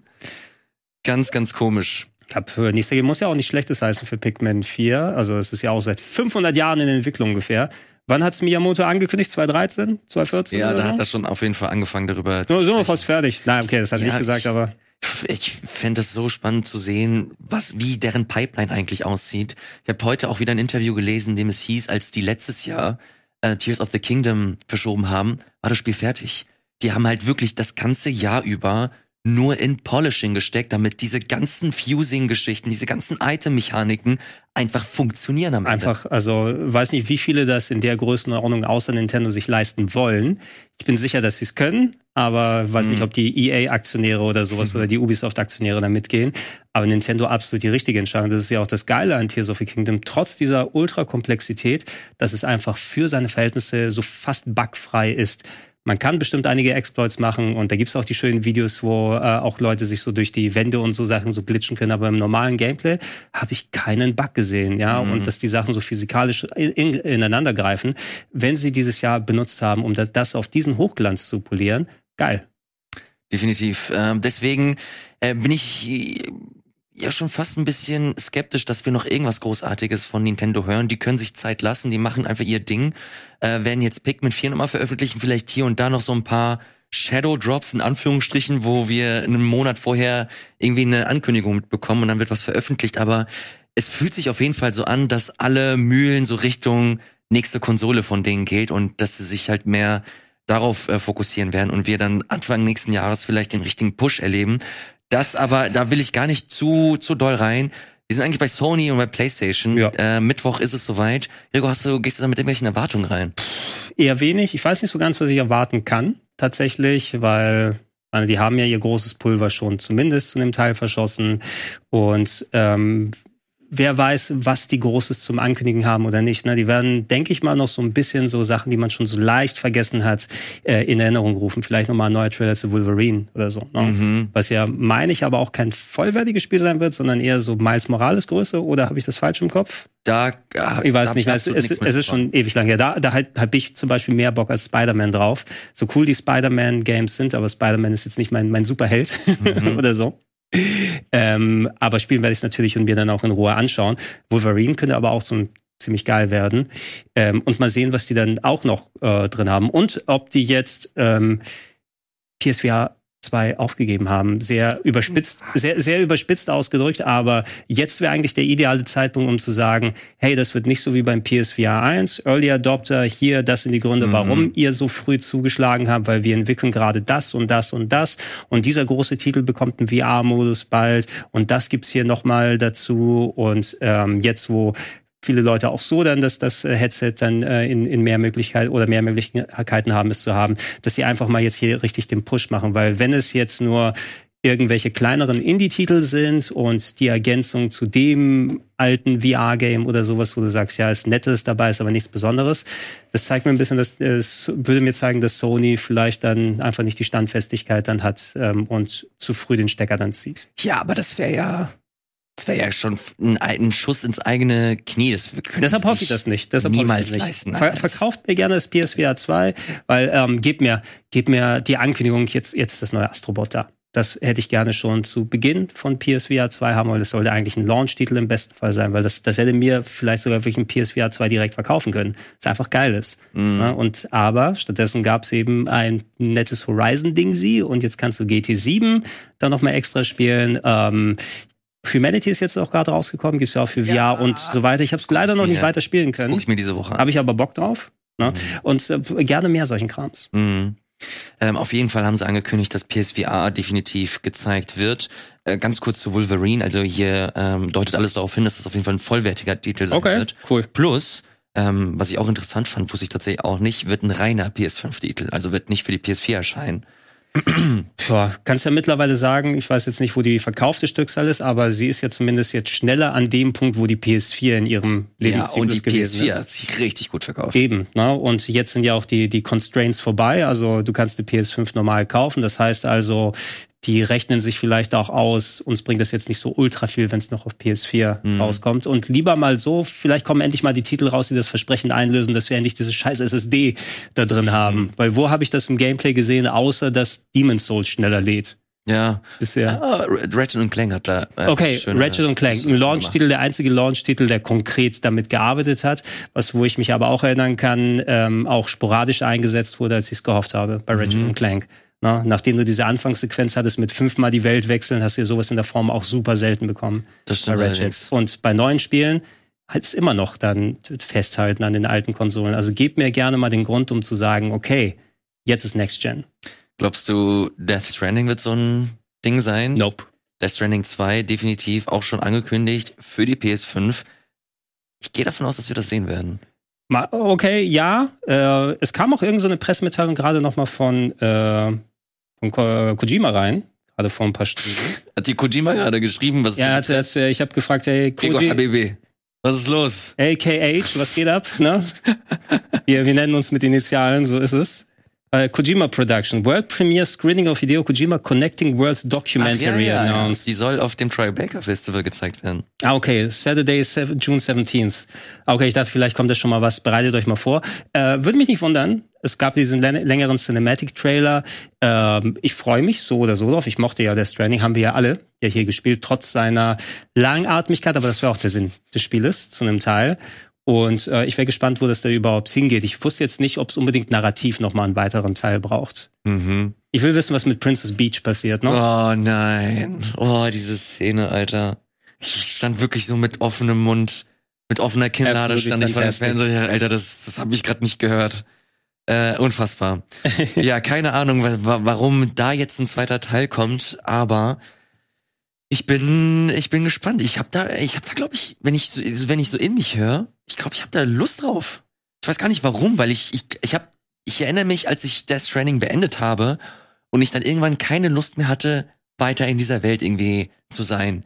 Obwohl ich da mit so viel Hype reingegangen bin. Ich erinnere mich auch damals, dass um diese ganze Mystery, um Death Stranding, um deren Story. Mhm. Aber am Ende hat sich das als CJ äh, Kojima Kojima heiße Luft irgendwie herausgestellt. Auch ich fand, Am Ende, ich, ich fand, wie es ausgegangen ist, jetzt nicht so schlecht, muss ich sagen. Ja, I don't know. Ich weiß, ich ich glaube, ich persönlich war da einfach ein bisschen enttäuscht, obwohl ich die Atmosphäre eigentlich ganz geil fand. Musik fantastisch.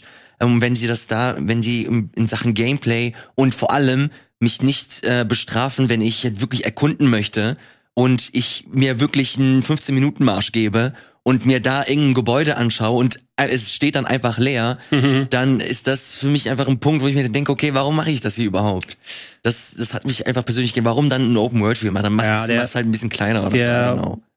Es war auch ein bisschen Sinn der Sache eben, ne, dass du da diesen gefühlten Leerlauf oder sowas hast. Es hat, es hat ein bisschen diesen Shadow of the Colossus Appeal, in dem zwischen, was zwischen den Ereignissen passiert und dieses äh, eigentlich Triviale zu gamifizieren mit beweg dich vom Punkt A zu Punkt B, müssen wir jetzt, jetzt die, nicht die Diskussion von vor sechs Jahren oder so äh, oder fünf Jahren dann nochmal aufarbeiten. Vier Jahren, 2019 ist rausgekommen, ne?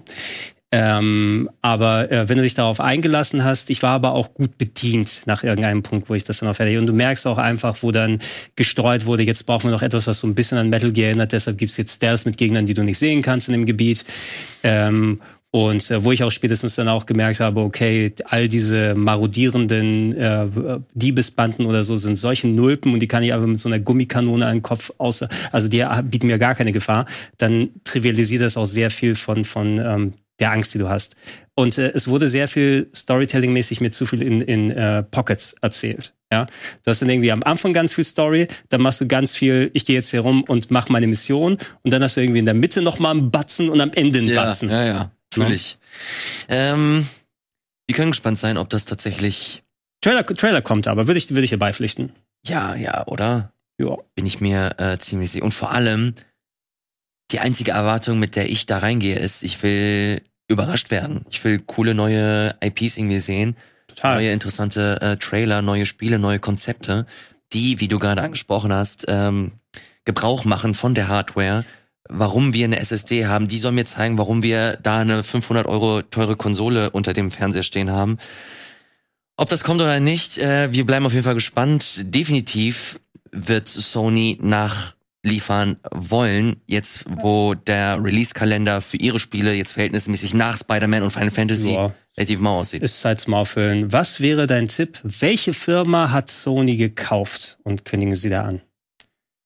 Wo haben, sie, wo haben sie die Taschen locker gemacht, um zu sagen, wenn, die, wenn jetzt der Activision-Microsoft-Deal äh, ähm, vonstatten geht, komm EA, komm mal rüber. Komm mal her, du. Nein. Komm mal du her. Das passt doch nicht. Ra raus, raus aus dem ähm, Game Pass mit euch, mit EA Player. Kommt jetzt schön in Und, PlayStation Plus rein. Nein, nein, nein. EA ist, äh, finde ich überhaupt kein Match für Sony. Definitiv. Ubisoft wird gekauft. Oh, oh das ist ja noch schlimmer. Nein, nein, nein. Ähm, From Software wird gekauft. Naja, ich hätte jetzt Bluepoint gesagt, aber das haben sie schon gemacht. Bluepoint haben sie schon gekauft. Ja. Oh, das neue Bluepoint-Game können sie mm, vorstellen. Now we're talking. Ja.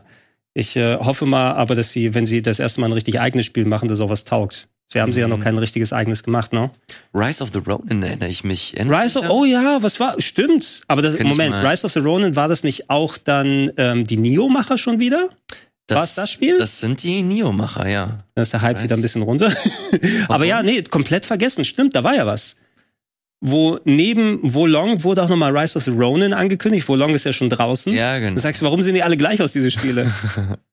war Wolong, war das auch von den Neo-Machern, echt? Ja. Wolong war auch von denen. Oder zumindest von ähm, Team Ninja, meine ich doch, noch. Okay, oh ja, äh, ich mache hier mal kurz einen Trailer und das sieht toll aus. Oh, äh, Tsushima 2. Sucker Punch, oh, wenn wir jetzt schon glaube, dabei sind. Ich glaube, du hast recht. Go, äh, Ghost of noch eine japanische Insel. Du hast recht, du hast recht. Ich glaube, Ghost of Tsushima wird auch noch mal gezeigt. Ja, also ich brauche nie noch ein Souls-like im feudalen Japan. Ich, ich bin irgendwie da durch. So Nachdem, ja, nachdem ich auch like, like, a Dragon Ishin nicht ganz so gepackt hat, wie ich mir, wie ich mir es gewünscht hätte, irgendwie bin ich jetzt nicht gerade auf dem feudales Japan-Trip. Mhm. Rise of the Ronin auf jeden Fall auch ein, ein Spiel, das mache ich mal kurz weg. Ähm, das wir höchstwahrscheinlich sehen werden. Ansonsten nächste Woche werden wir hier im Game Talk ausführlich äh, darüber was, sprechen. Was für, was für Teams hat denn jetzt Sony? Bluepoint haben sich dazu geholt. Ähm, haben Naughty Dog irgendwas gesagt von wegen wahrscheinlich Factions? Also das ähm, hier äh, Last of Us Factions soll es doch heißen, der Multiplayer. Vielleicht Neuer Multiplayer Service wird das. Ja, das genau, so genau, genau. Aber wird es Zeit, da mal Tacheles damit zu machen, weil die haben es ja, ist ja jetzt so lang weit, es ist ja nicht mal Part von Last of Us 1 Remake gewesen, was jetzt wohl mittlerweile ein bisschen besser in der PC-Version sein soll. Aber äh, was machen die dann sonst die ganze das Zeit? Das Timing wäre perfekt. Die reiten die ganze HBO-Nummer noch äh, ganz gut, die ist fantastisch angekommen, die Serie ist jetzt vorbei und jetzt nachliefern mit einem fetten Multiplayer-Service in dieser Welt. Also der Zeitpunkt könnte nicht besser ja. sein. Ob das wirklich kommt, I don't know. Also Insomniac sind mit Spider-Man 2 beschäftigt. Ich glaube, Wolverine, Wolverine. Wolverine ist auch bei denen. Also die sind unterkante Oberlippe voll. Ähm, ja, Sucker Punch. Wie gesagt, ich denke ich denk mal, wenn die jetzt nichts Konkretes angekündigt haben, ob es jetzt ein Tsushima 2 ist oder dass wir den gleichen Charakter nochmal wiedersehen oder Ghost of Punkt, Punkt, Punkt. Muss nochmal hingehen. Mm. Fände ich cool. Mochte ich mehr ja als die Assassin's Creed oder sowas jetzt hier. Also so von wegen, auch wenn du jetzt nochmal so ein Open-World-Ding brauchst, aber die Mischung war ja sehr cool bei äh, Tsushima. Erinnerst du dich an dieses Footage von dem Horizon Multiplayer-Modus? Oh, bisschen klingelt was, aber ich habe es, glaube ich, komplett verdrängt. Ähm, ich, ich mache mal jetzt einfach den ersten Artikel, der mir hier angezeigt wird. Und zwar. Aber sehe ich hier auch ein Video? Moment, ich muss kurz nachschauen. Check mal, ob da ein Video da ist. Also, die hatten schon ein bisschen Multiplayer da mal gezeigt, ja? Ah, nee, der Reddit-Link wurde natürlich Wurde gelöscht. natürlich gelöscht. Ähm, das, ich erinnere mich, dass das halt so eine Fortnite-Ästhetik hatte. Dass das alles so stilisiert wurde und dass sie halt ganz explizit versucht haben, sich so ein bisschen davon abzukoppeln von den Hauptspielen und das so ein bisschen zugänglicher zu machen. Horizon aber nach wie vor im Kern das Spiel sein soll, nur halt im Multiplayer ausgelegt und designt. Das könnte natürlich auch so ein Ding dadurch, dass sie halt viele Service-Studios aufgekauft haben. Du hast Bungie und so weiter, äh, die ja. sie auf, die haben sich auf jeden Fall viel Multiplayer-Expertise Destiny reingeholt. 3. Und auch in dem, ich weiß es gar nicht, ich habe auf jeden Fall ein Statement äh, von Sony ähm, gelesen, dass sie definitiv nochmal einen Double Dip machen, was deren Live-Services angeht.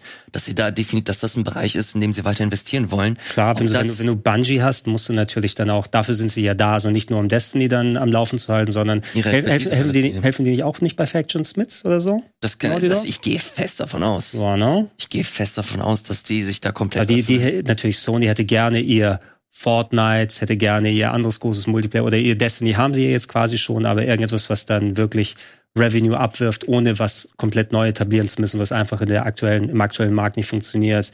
Äh, wir haben es ja auch gerade an, an Overwatch gesehen, ne, wie sowas auch schnell zugrunde gehen kann. Genau, da können wir auch äh, minimal äh, drüber sprechen. Das ist einfach nur ein Beispiel dafür, wie hart und komplex diese Industrie zum Teil sein kann. Vor Jahren wurde angekündigt, dass für Overwatch ein Hero-Modus angekündigt wird.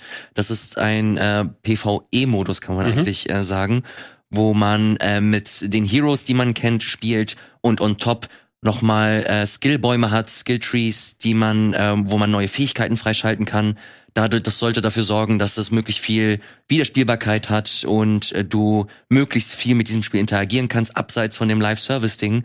Jetzt wurde letzte Woche angekündigt, dass das nicht mehr zu den Plänen dazugehört, dass das ähm, zu komplex war, dass das zu viel Ressourcen verschlungen hat, dass das am Ende einfach nicht funktioniert hat und sie sich darauf fokussieren, jetzt zukünftig weiter den Live-Service äh, Charakter des Spiels, also sprich Multiplayer äh, weiter zu, ähm, zu verbessern, weiter auszubauen. Aber sie haben weiterhin unterstrichen, es wird nach wie vor Story, einen Story-Modus geben, nur nicht diesen Hero-Modus, der angekündigt wurde. Koop wollen sie auch weiterhin ähm, ausbauen. Es gab ja immer mal wieder so Koop-Aktionen, wo du über eine Zeit lang äh, bestimmte Modi hattest. Das soll mehr kommen.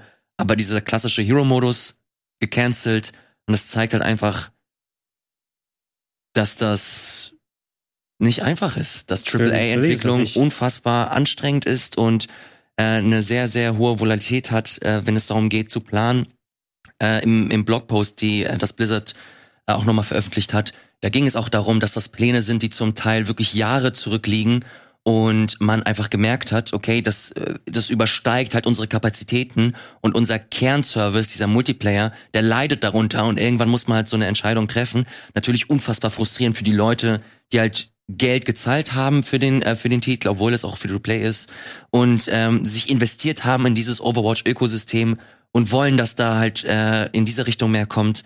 Ähm, auf der anderen Seite, wenn man jetzt auch so Dokumentationen wie Psycho, äh, Psycho Odyssey oder Psych Odyssey von, von äh, Psychonauts 2 und so weiter gesehen hat und so ein bisschen einen Einblick hat oder so einen minimalen Einblick hat, wie so eine Entwicklung von, von Videospielen, von AAA-Spielen funktioniert, ähm, kann ich nicht anders als zumindest im Ansatz äh, Sympathien äh, dafür zu haben für diese Entscheidung. Ich habe ich, äh, ich hab Sympathien in Sachen des Teams und die wahrscheinlich ähm, Entscheidungen ausbaden müssen, die an oberer Stelle, die äh, nicht alles bedacht haben, dann nicht so richtig funktioniert haben. Das letzten Endes sagen wir, war ähm, das Versprechen dieses Modus, den du erwähnt hast, einer der Gründe, warum sie jetzt ein Overwatch 2 dann gemacht haben. Warum denn nicht einfach das alte Overwatch laufen lassen und sagen, hier sind nochmal neue Heroes und neuer Modus. Ist ja von meiner Außenperspektive ja auch nicht so geil angekommen, dass sie jetzt auf einmal forcieren, dass dann eine Zweiernummer da ist und die Leute umsteigen auf ein neues Spiel. Es war, Ja, war doch free to buy eigentlich, das oder? war Du hast, ganz- ja, du, das- du hast das Spiel gekauft und konntest dann online free spielen, ne? Genau, das ist eine ganz komplexe Situation. Damals hieß es sogar, da war noch Jeff Kaplan, hieß er, glaube ich. Da, der war damals noch Director. Und dann hieß es, dass sowohl Overwatch 1 als auch Overwatch 2 koexistieren. Dass der zweite Teil den ersten nicht äh, ähm, wegrationalisieren soll. Und das hat sich dann irgendwann geändert, dass es hieß, okay, jetzt fokussieren wir uns nur noch darauf, es kommen neue Modi dazu und so weiter. Und äh, so hat oder ist der Unmut in der Community, in der Overwatch-Community immer äh, größer geworden. Ich bin nicht Teil davon, ich wollte Teil sein und ich wurde mit einem mit einem äh, einem Slap wurde ich da rausgeklatscht. Ich erinnere, erinnerst du dich an die Geschichte, wie ich, wie mein DualShock auf einmal mich ja, angefangen ja, hat zu beleidigen? Ja, so, Alter, das ja, sorry, Alter, ich wollte gerade nur mal so kurz reingucken. Hast, hast du Twitter da drauf installiert oder was ist los? Ich habe gerade geguckt, äh, keiner online, gerade bei Lawbreakers übrigens, wenn wir schon dabei sind. Ist doch, ist doch glaube ich, auch offline Spiel. Also irgendwas steht, 30% Gain steht auf minus 1,3 bei Steam. Vielleicht war da trotzdem einer online vor ein paar Monaten. Oh Gott, oh Gott. I don't know. Ähm, ja, äh, grundsätzlich sehen, was du gesagt hast, ich habe einfach zu wenig Einblick natürlich, gerade auch was was diese Online-Multiplayer-Bubble oder so angeht. Mein Eindruck von außen, das ist immer so, so ein Management, gerade von so einem Riesenprojekt und vor allem so einem Service-Game, ist einfach eine gigantische Sache wenn jemand so ein Risiko absehen kann, dann können es einfach nur große Firmen wie Blizzard sein, die seit Jahrzehnten in diesem Service-Game drin sind, in verschiedensten Arten, die Diablos befeuert haben, die StarCraft am Laufen gehabt haben, StarCraft 2 und so weiter, die ähm, jetzt mit Diablo 4 was Großes launchen werden, die Overwatch die ganze Zeit dann am Laufen hatten. Und so eine enorme Verkalkulierung ähm, ist dann schon also da, da muss wirklich einiges im Management schiefgegangen sein. Na, was, was man natürlich letzten Endes nicht machen sollte, sowieso nicht machen sollte, ist immer das, oh, ich gehe jetzt zu den Entwicklern und schreibe denen böse Sachen bei Twitter und alles. Ah, ja, ja, wie, so, ich bin jetzt persönlich beleidigt, weil Overwatch das oder das oder das und äh, schön die Leute dann online drangsalieren und das ist immer der, der dümmste Weg, den man so oder so wählen kann, sondern ähm, ich glaube, dass das das Beste ist, was man da als Consumer machen kann. Never play Overwatch again, never buy anything von daher, again, ist ein bisschen schade für die Entwickler, die natürlich da mitgearbeitet haben und so weiter, aber das sendet eher ein Signal für die Geldgeber, ähm, dass sie solche Projekte entweder anders angehen oder mit ihrer Arbeitskraft dann besser umgehen. Ja, ja ich, ich, ich weiß. Ich, ich sehe keinen anderen Weg, außer denen einfach kein Geld geben. Ich weiß, also ich finde selbst so eine so ein großer Publisher oder so, so große Dev-Teams wie Blizzard, sie hat, sind nicht frei davon, dass sie, also Spiele merkst, du merkst ja erst, wenn sie funktionieren, wenn du sie halt halbwegs entwickelt hast und sei es nur im Alpha-Stadium. Und wenn du selbst dann irgendwann, und das, selbst das braucht ja super viel Zeit, das R&D äh, zu schauen, okay, was wollen wir da eigentlich alles reinballern? Ähm, was braucht es, damit es halbwegs sich vernünftig gut anfühlt? Das alles aufeinander äh, drauf aufzubauen, das miteinander zu kombinieren und dann zu spielen und dann zu checken, okay, fuck, das, das funktioniert irgendwie nicht. Das kann im schlimmsten Fall wirklich Jahre dauern. Natürlich. Äh, Aber das, je, das, das Problem, was ich hier sehe, ist, dass sie, so dumm es klingt, da zu früh mit rausgegangen sind und gemeint haben, okay, das vielleicht, weil sie in Zugzwang auch waren, weil Overwatch an einer Position war, in der es hieß, okay, es kommt relativ, es kommen relativ wenig Updates, die Leute sind unzufrieden, wir müssen, wir müssen denen irgendwas geben. Das ist eine verdammt schwierige Situation, finde ich. Ähm, und deswegen kann ich auch verstehen, wenn, wenn man sich dann zu der Entscheidung verführen lässt, okay, das hier ist das, was wir gerade arbeiten. I don't know, ob das funktioniert, aber das wollen wir machen. Das haben sie leider nicht so kommuniziert und das finde ich ist das eigentliche Problem. Aber Blizzard ist bei weitem wahrscheinlich nicht das einzige Studio, das Jahre an Sachen arbeitet und dann von heute auf morgen sich denkt, fuck, das funktioniert nicht und wir machen es nicht. Absolut. Also, dass überhaupt Videospiele funktionieren, das ist immer ein kleines Wunder. Und in größerer Größenordnung und in größeren Umfang und etwas, wo so viele Stellschrauben ineinander greifen, umso ein größeres Wunder.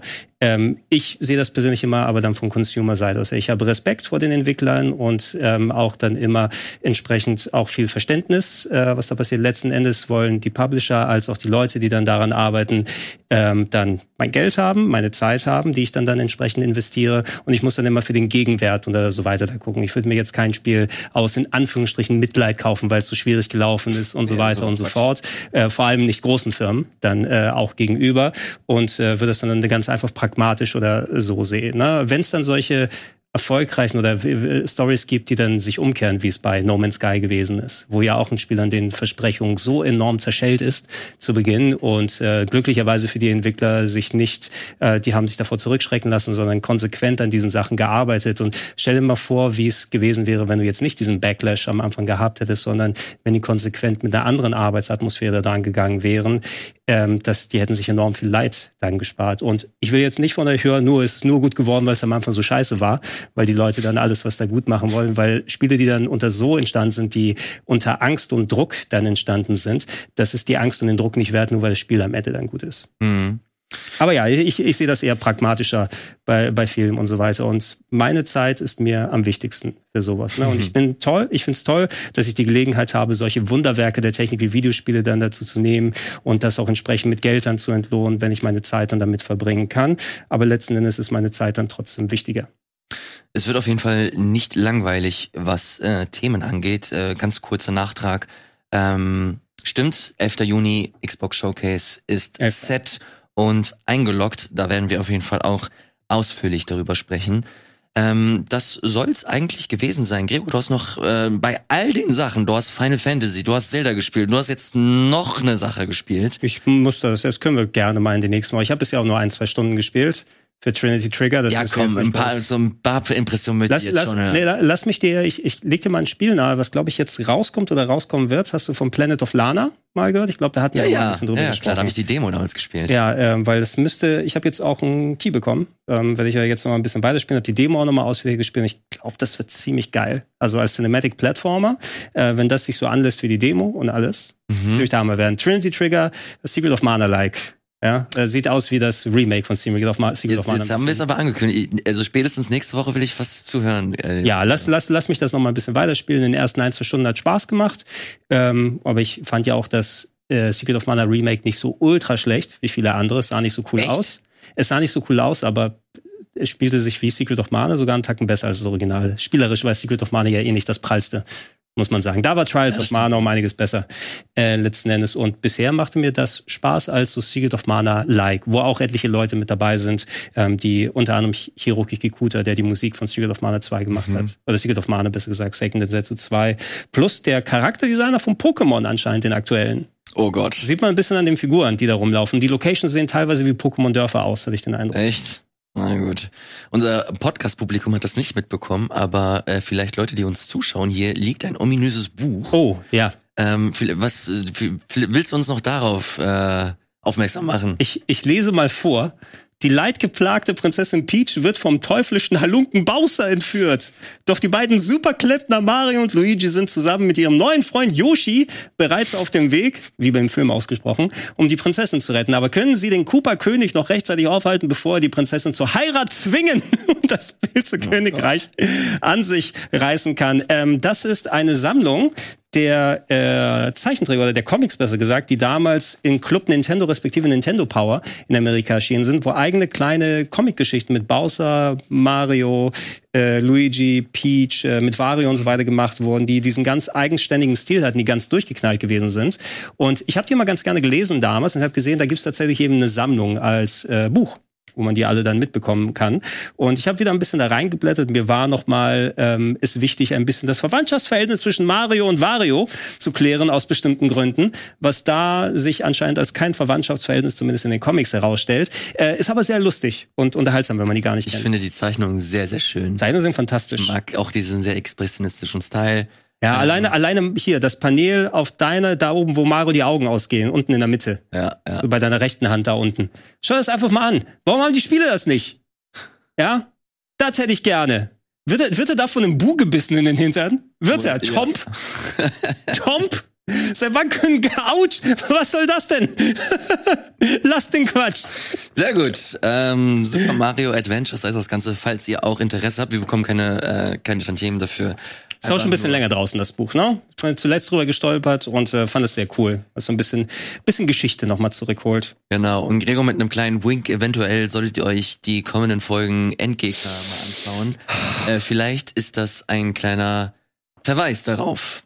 Oder vielleicht auch, nicht. Vielen, vielen Dank, lieber Gregor, dass du ähm, am Start warst. Das war tatsächlich auch schon. Nächste Woche geht es weiter mit irgendeinem bestimmten Thema. Ich habe es tatsächlich schon wieder vergessen. Es tut mir leid, meine Stimme war die ganze Sendung über ein bisschen angeschlagen. Zelda.